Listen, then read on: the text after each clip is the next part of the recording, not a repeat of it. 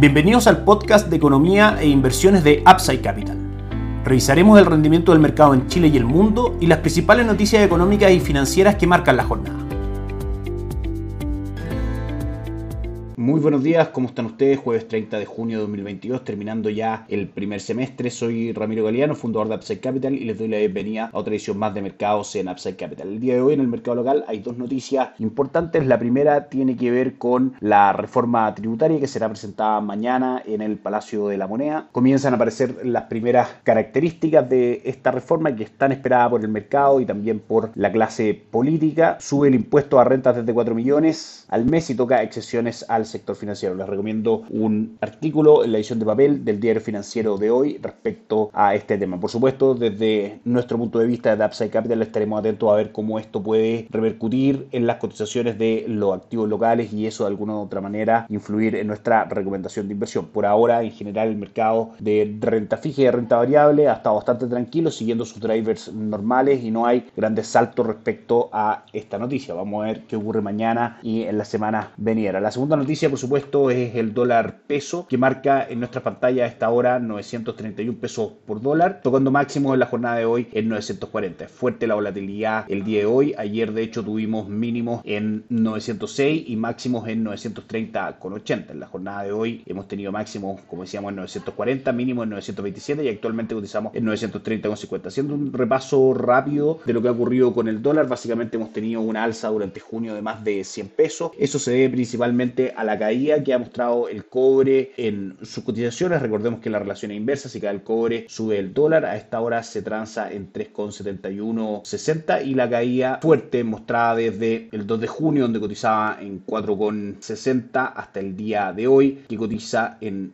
3,7 es aproximadamente de un 19.22% de caída según lo que muestra nuestras pantallas. Si nos vamos más o menos a los mismos días, entre el 2 y el 3 de junio, el dólar estuvo en los últimos mínimos cercano a 806 y luego eso ya ha subido muy fuerte llegando incluso a subir un 17% tomando en cuenta los máximos como decíamos en 940,74. También el dólar index ha ayudado bastante en esto que es el dólar medido contra una canasta de moneda de los principales socios comerciales de Estados Unidos también si nos vamos a los primeros días de junio, fines de mayo, tenemos un alza fuerte del 4%. Todos los drivers extranjeros del dólar peso han sido a favor de que esto ocurra y también por supuesto la incertidumbre local principalmente por el proceso constituyente, el término de este y el próximo plebiscito el 4 de septiembre también influye en inyectar incertidumbre los datos macroeconómicos a su vez en Chile han ido debilitando nuestra economía y como el peso chileno es la cara visible de la economía claramente tiende a depreciarse frente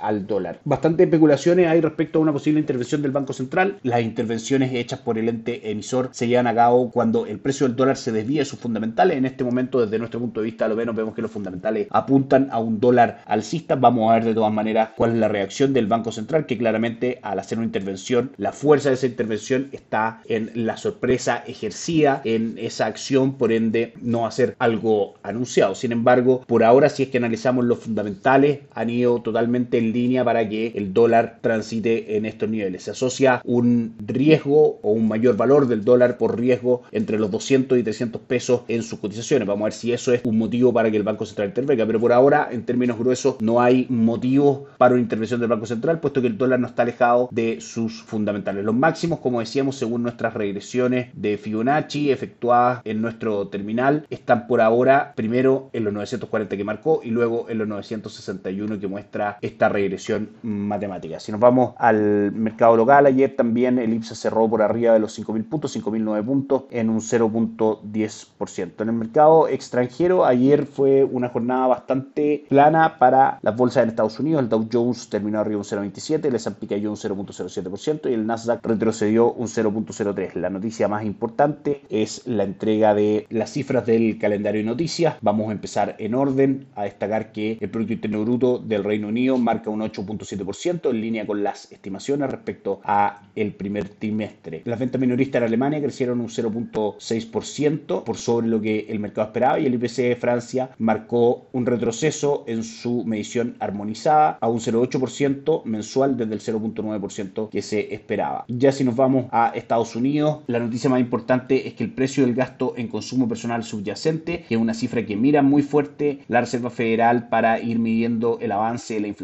cayó un 0.3% por debajo de lo, que esperaba, de lo que el mercado esperaba, que el consenso estaba en un 0.4% y en línea con lo que fue el mes anterior del 0.3%. En esta medición anual también se esperaba un avance del 4.8%, sin embargo avanza solamente un 4.7%. Las peticiones semanales por subsidio de desempleo en Estados Unidos marcaron avances de 231.000 por sobre los 228.000 que el mercado esperaba. El gasto personal subió solamente un 0.2% versus el 0.4% y el PMI de Chicago marcó un retroceso desde 58 puntos a 56, 58 esperados, 56 finalmente el dato final. También ayer tuvimos datos desde China, el PMI manufacturero y de servicio, siendo el más importante el PMI manufacturero que marca un retroceso, se esperaban 50.5 puntos y marca finalmente 50.2 puntos. En resumen, esta noticia es importante porque eventualmente podría seguir haciendo retroceder al cobre, como lo vemos el día de hoy, que como decíamos cae fuerte un 1.67% y eso es un driver más alcista para el dólar. Respecto a las noticias en Estados Unidos, en general nuestra lectura es positiva, dado que cifras que tienen que ver con la inflación son hoy día dadas a conocer al mercado con un resultado menor a lo esperado. Vamos a ver cómo está reaccionando el mercado, que en Asia a esta hora marca el Nikkei 225 caídas del 1.54%, el Hansen de Hong Kong caídas del 0.62 y el índice de Shanghai termina la jornada subiendo un 1.10%. La jornada en Europa es bastante negativa, con el DAX alemán cayendo un 1.7% y el Eurostock 600 cayendo un 1,5%. Y las bolsas en Estados Unidos marcan retroceso del 0.9% del Dow Jones, el S&P un 0.85% y el Nasdaq un 1.19%. En un semestre iría terminando básicamente el de peor retorno desde el año 1970, finalmente por los riesgos que los inversionistas ven respecto a, uno, que la inflación no se logre controlar por parte de la Reserva Federal y punto número dos, que ese control provoque una recesión en Estados Unidos. Desde nuestro punto de vista, son ciclos normales de la economía y claramente cuando la inflación tienda a caer vamos a tener un rally bastante importante de alza